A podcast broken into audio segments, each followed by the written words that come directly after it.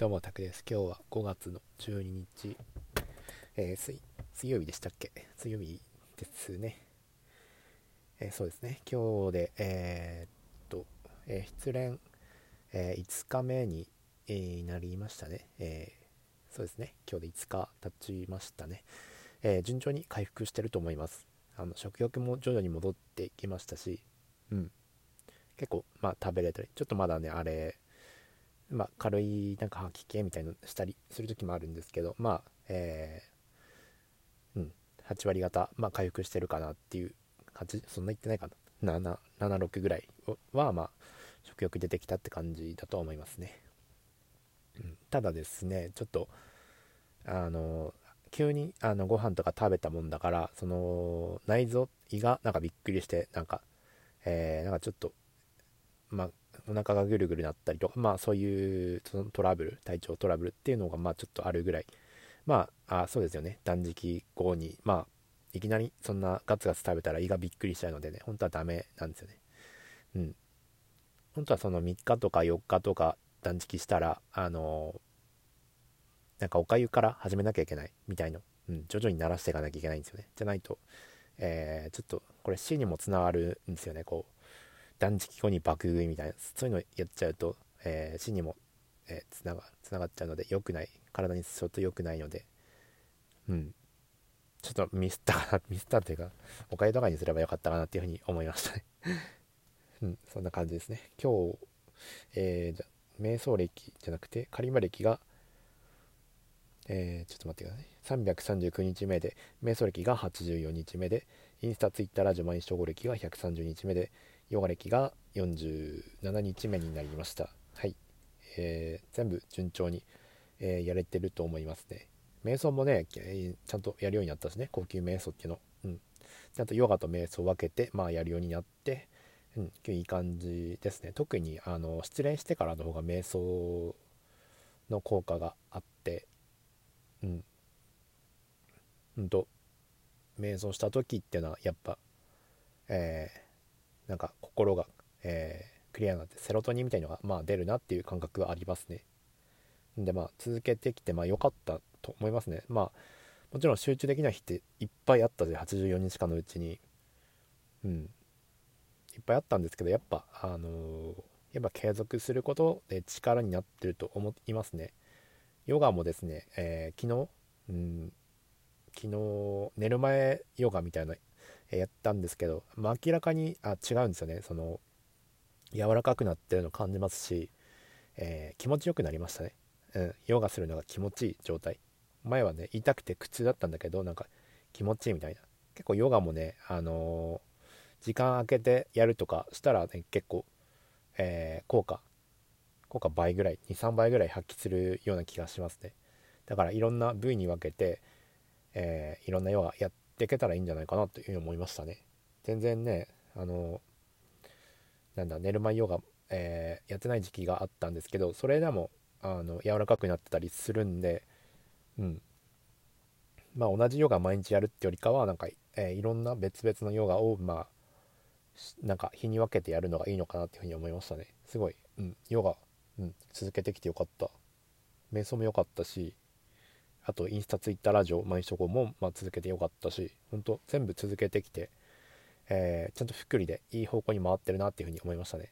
結構伸び悩みとか感じてた時期っていうのは、まあ、もちろんあったし、やってる意味あんのかなっていうふうに思ったりもしましたね。なんですけど、やっぱ、えー、こうやってなんか振り返ってみると、やっぱ、えー、ちゃんとコツコツ成果になってるなっていうのもやっぱ感じますよね。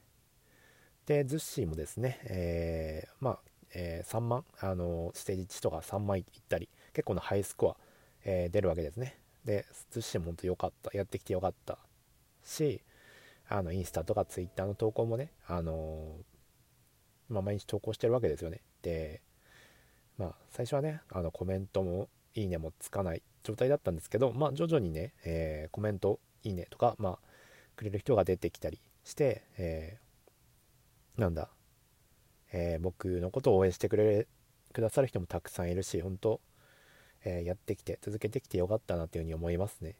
こうやってね失恋とかして、えー、慰めのコメントもらったりとか、うん、すごい嬉しいですね。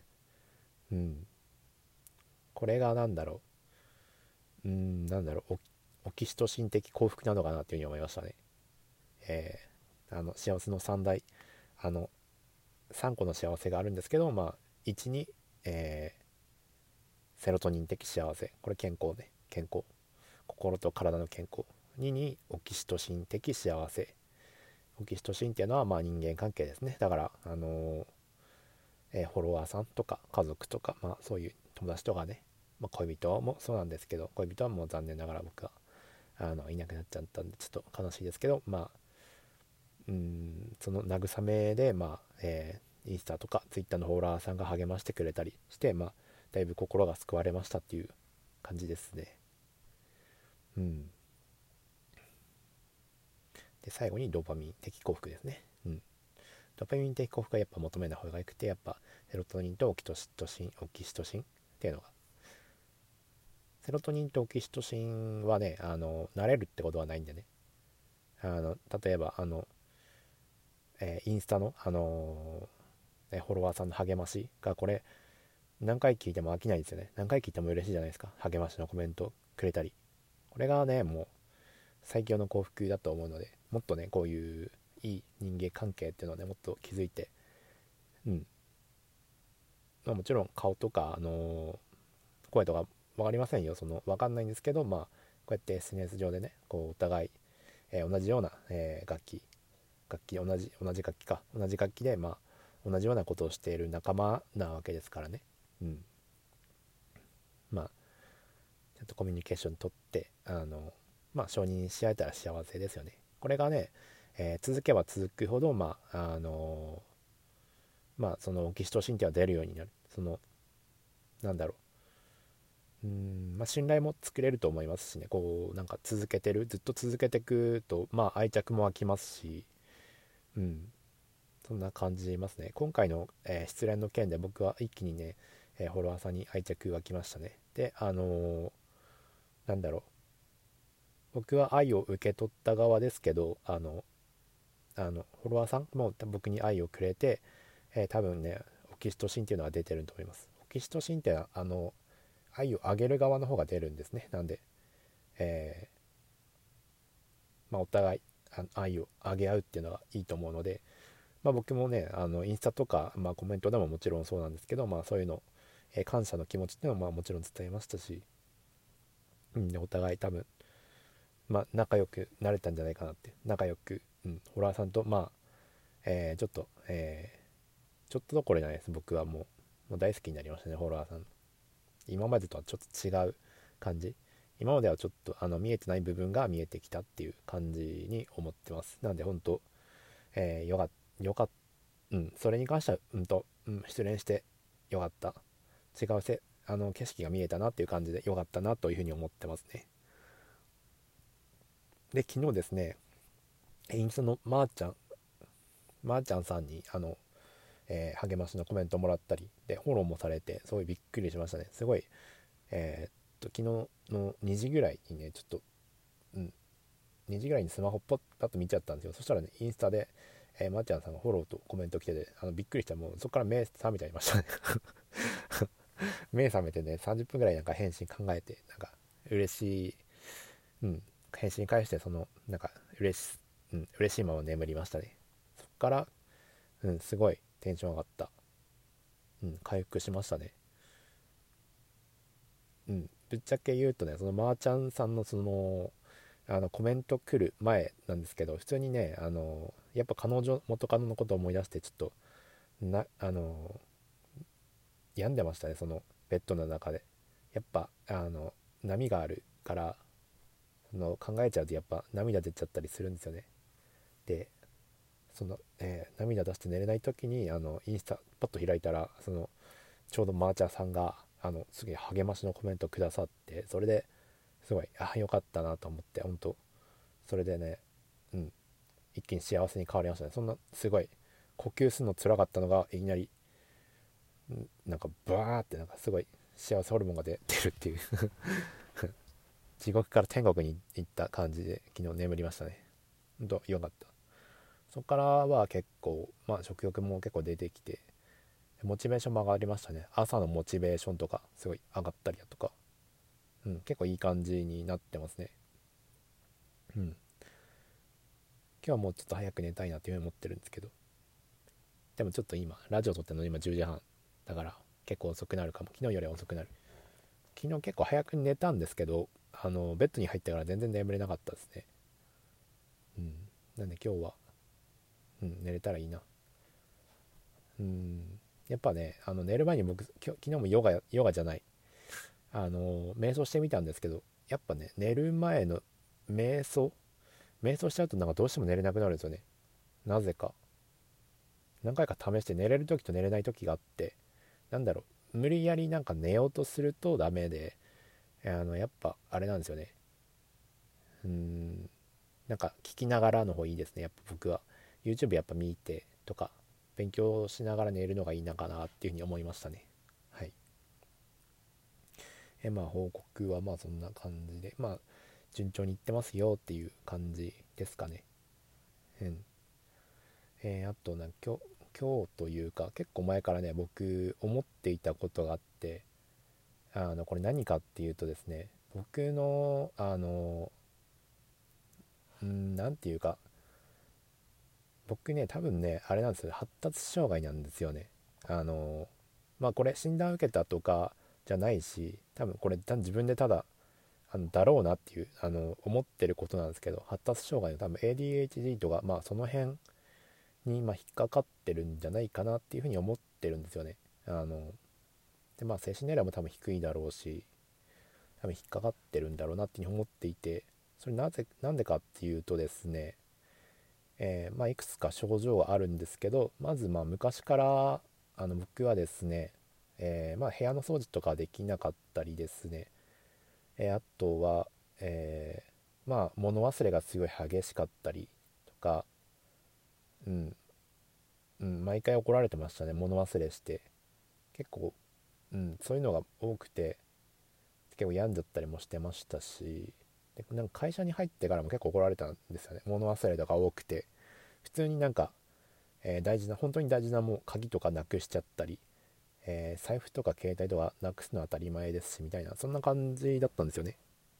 でまあまあその頃は別に何とも思ってなかったんですけどね。まあ後々ねなんか調べていく中で、まあ、ADST っていう、まあ、情報が広まってきてあ僕もまあこれなんじゃないかなっていうふうに思いましたね。えー、で一番僕が ADHD だなって思うなって感じたのはですね、えー、僕って結構あの変わってる人間なんですよね。変わってるってあのどういうことかっていうとあのなんだろう。あの普通にレールを踏み外すような人。そうですね。僕はそうですね。昔からですね。あの学校学校とか意味ないよねとかいうタイプで、えー、まあ普通に学校とかまあ、低学歴ですし学歴ももういらないじゃんとか、まあ、いうようなタイプなんですよね。でなんだろう、うん、1日1食とかやりますし通やらないですよね1日1食とかそんな危なそうなもの。でもこういうのやるし、えー、こういうのってねあの結構一部の人なんですよね。でどういう人がやるかっていうとまああの本当な何ていうか僕ってあのホリエモンさんとか西野さんとかあのなひろゆきとか、まあ、その辺真鍋さんとか池早とかえー、あとなんだ？分かりやすいとこ。ろイチローとかもそうなのかな？あと GACKT とかも多分そうなんじゃないかなっていうふうに思ってますけど、まあ、そういう人たちと同じ病気多分あの人たちも ADHD だと思うんですけどてか言ってましたねみんな。ホリエモンとあのえー、ひろゆきとえー、誰だ？学さんと池早も自分のこと ADHD HD だっていうふうに言ってましたしあと勝間和代さんとかも HD なんですよね。でまあその人たちと僕ってね一緒なんですよね全く。だからなんかそういう人たちの動画好むし共感できるしなるほどなって思うことがたくさんあって結構ねホリエモンとかってね結構非常識なタイプじゃないですか。でみんな批判とか受けるんですけどえこの人の考えいいじゃんって僕思っちゃうんですよね。なあのこれ、うん、僕ねずっとね、えー、周りがおかしいんだろうなっていうふうに思ってたんですよね。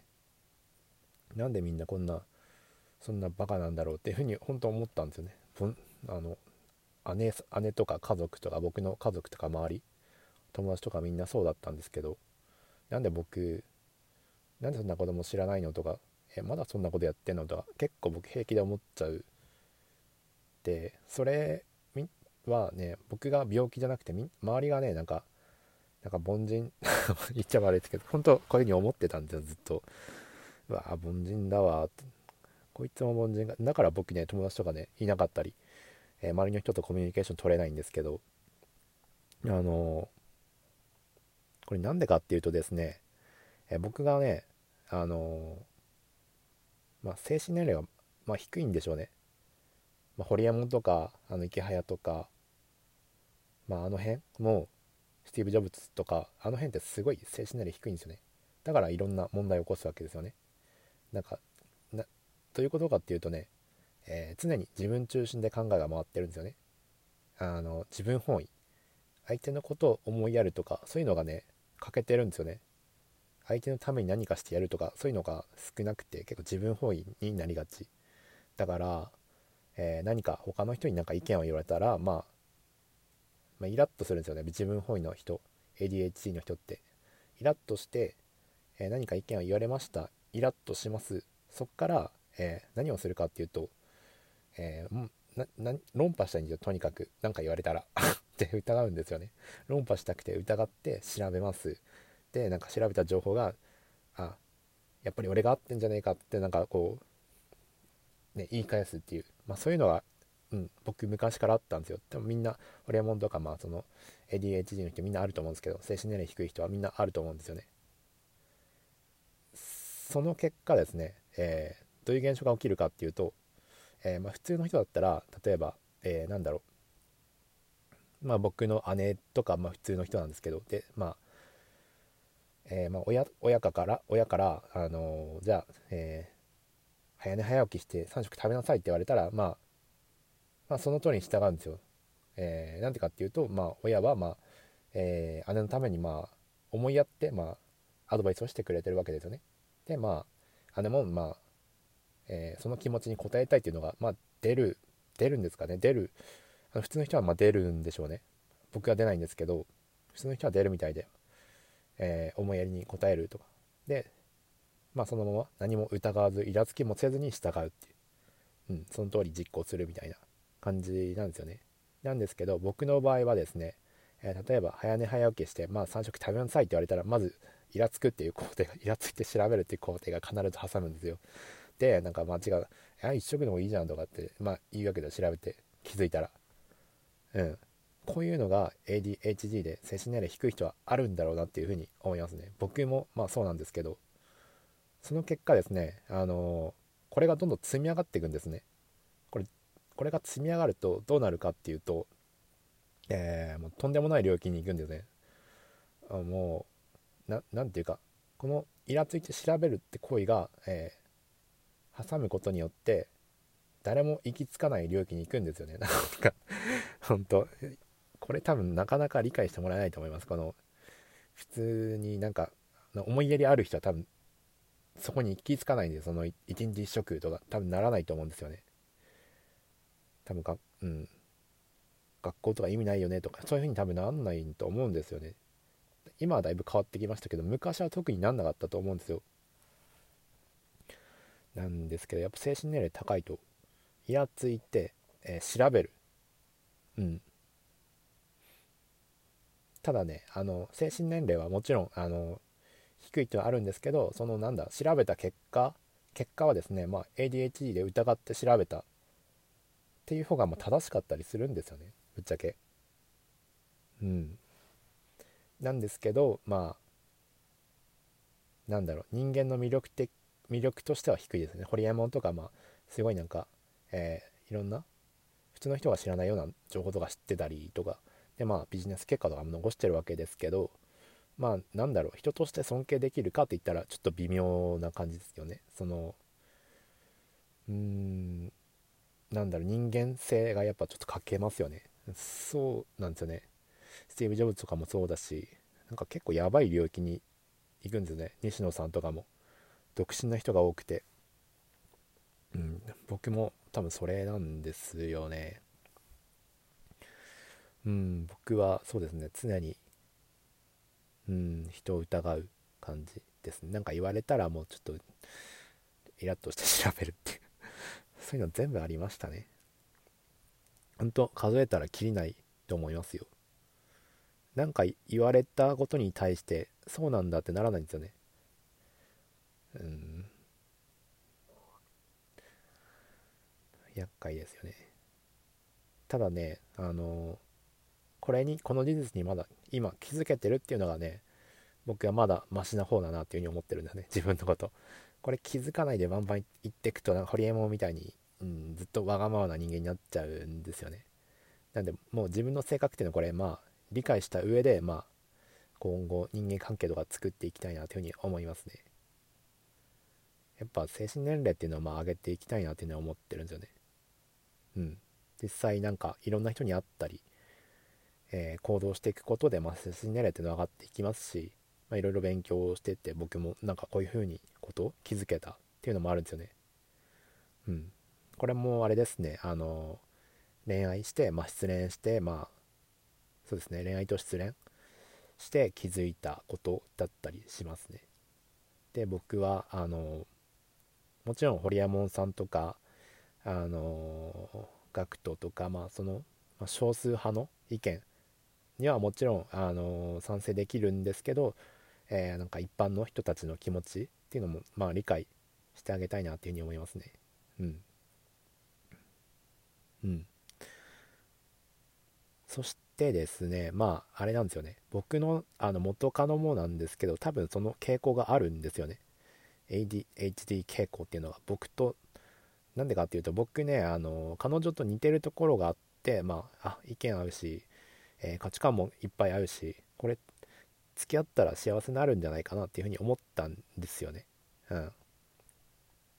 うん。彼女はあのあの学校も必要ないっていう人で結構ななんか少数派？僕と一緒の考えになることが多くて、えー、ほんと珍しいなと思ったんですよね。学校必要ないよねって言う人あまりいないんですよね僕の周りで。みんな学歴結構気にするとか学歴大企業。これがまあうんみんな気にするとこなのかなというふうに思いますけど元カノは全然そういうのなくて、えー、すごい僕と意見があって僕と意見合うってなかなかないんですよね。それで僕はあのカノ元カノのことを好きになって告白して付き合ったんですけど、うん、でもですね、えー、D 同士まあ、確定じゃないですけど、稽古、HATD 稽古の2人が付き合って、あの、出た結果ですね、最終的にどうなったかっていうと、えー、まあ、まあ、言っちゃえば子供なわけですよね。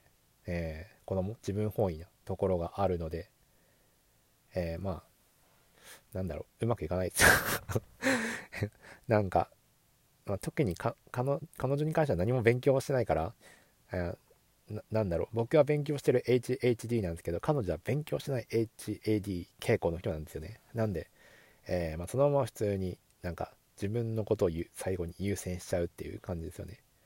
やっぱあれですよね。あの浮気しちゃうっていうのもやっぱ自分本位なことですよね。うん。自分本位だと思いますね。